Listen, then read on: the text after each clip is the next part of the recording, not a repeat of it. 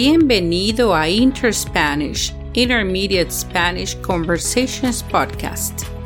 I am very pleased that you found this new show and are ready to bring your Spanish language learning journey to another level. My name is Ana Perales, and I was born in Mexico City, where I spent my childhood.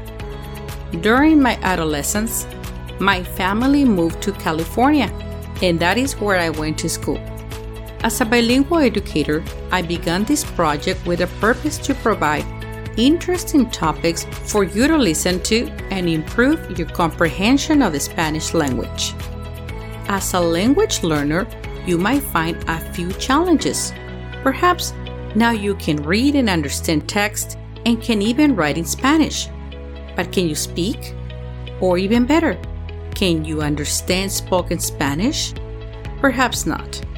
And one of the reasons is because native speakers speak too fast and often skip vowels and not talking like the lessons you learn in your textbooks. So, this is where Inter Spanish comes in. In this show, you will not find verb conjugation drills, grammar lessons, or vocabulary lists. There are so many other great podcasts out there for that.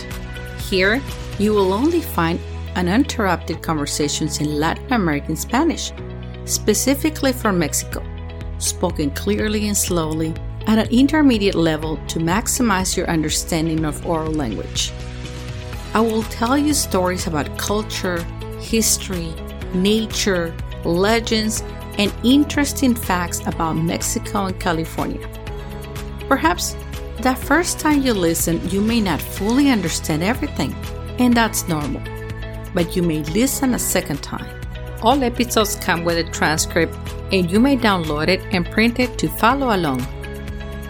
You may underline interesting facts and circle new words. I hope you enjoyed these episodes and find it informative.